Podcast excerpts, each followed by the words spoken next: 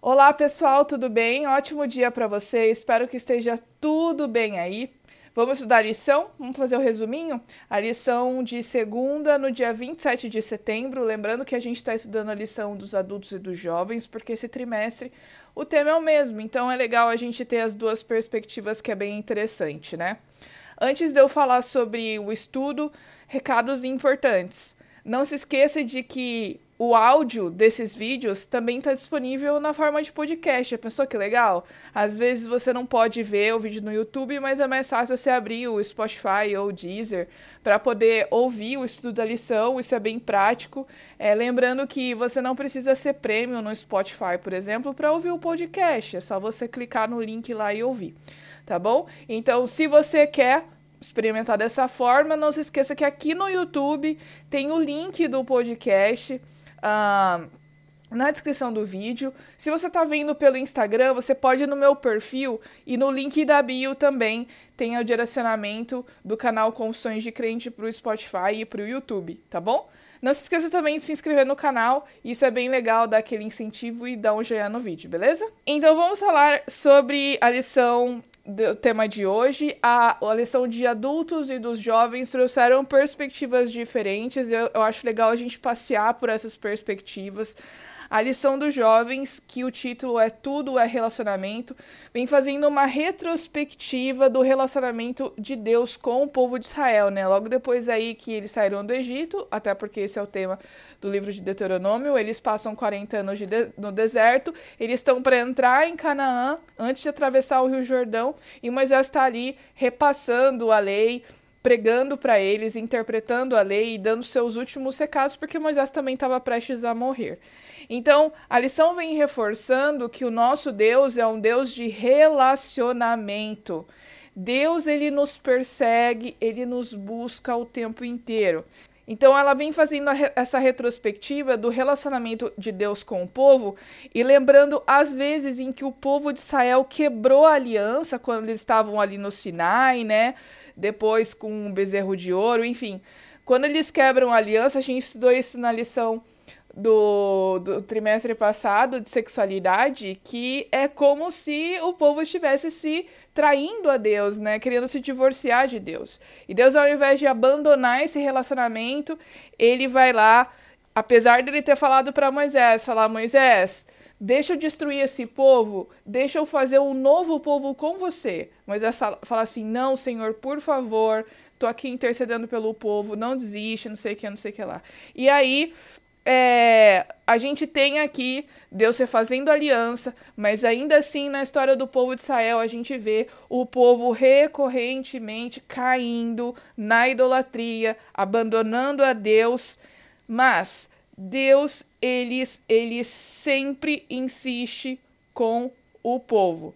Deus sempre vai mandar os seus mensageiros, os seus profetas, para que ele possa relembrar esse povo de que Deus está ali sempre pronto a fazer essa aliança novamente, né? O legal também do relacionamento de Deus com o povo é que Deus é muito didático, né, gente? Ele sempre dá exemplos, ele facilita as instruções, ele não dá tarefas difíceis para nós. Então isso é muito importante. Falando agora sobre a perspectiva da lição dos adultos, fala sobre a queda e o dilúvio, falando justamente sobre a, também o relacionamento de Deus com o seu povo, mas no sentido de que Deus nunca forçou a, o povo a obedecer a sua lei e fazer a sua vontade. Deus sempre deu livre-arbítrio desde o céu, né? A gente precisa lembrar que Lúcifer tomou a decisão de uh, se rebelar, né? Só que como toda decisão tem a sua consequência, a consequência foi a expulsão do céu, né? Aí depois vem Adão e Eva, e aqui em Gênesis 2, 16 a 17, eu vou até ler para vocês, Deus diz o seguinte, é sobre as árvores do jardim. E o Senhor Deus lhe deu esta ordem: De toda árvore do jardim comerás livremente, mas da árvore do conhecimento do bem e do mal não comerás porque no dia em que dela comeres, certamente morrerás.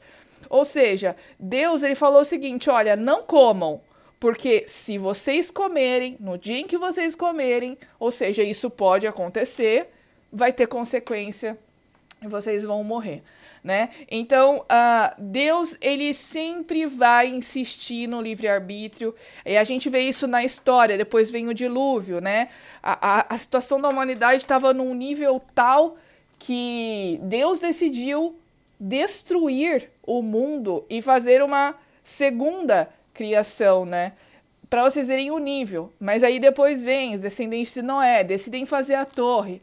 E aí vem de novo, aí Deus usa uma nova estratégia, confunde as línguas e espalha todo mundo na terra. Enfim, uh, pessoal, o que é importante aqui é que mesmo a mensagem da lição dos jovens, Deus não desiste de nós. E ao longo da história ele vai mandando e enviando os mensageiros para falar com o povo, para lembrar o povo, né? Uh, gente, olha tudo que eu fiz por vocês. Não se esqueçam disso. Parem, desistam da idolatria, voltem-se a mim. Eu sou o seu único Deus, né, gente? Então, isso que é importante. Uh, Cristo uh, nunca vai agir sem o nosso consentimento. Deus nunca vai agir na nossa vida sem que a gente expresse a nossa vontade. Por isso que é importante a gente ter um relacionamento com Deus e falar todos os dias: Senhor, estou aqui à tua disposição. Eu entrego a minha vida, entrego meu dia nas tuas mãos. Me use e faça o que for melhor para mim. Gente, isso é importantíssimo. E é uma decisão que cada um tem que tomar todos os dias, né? Uh, mas eu acho que é isso, pessoal. A gente se encontra amanhã no resuminho de terça-feira, tá bom? E uh, não se esqueça aí de compartilhar o vídeo com o pessoal que também pode ser útil. Às vezes você é professor de escola sabatina e a gente pode trocar experiências. Deixa no comentário o que você achou, se você concorda comigo e a gente vai trocando, tá bom? Até a próxima!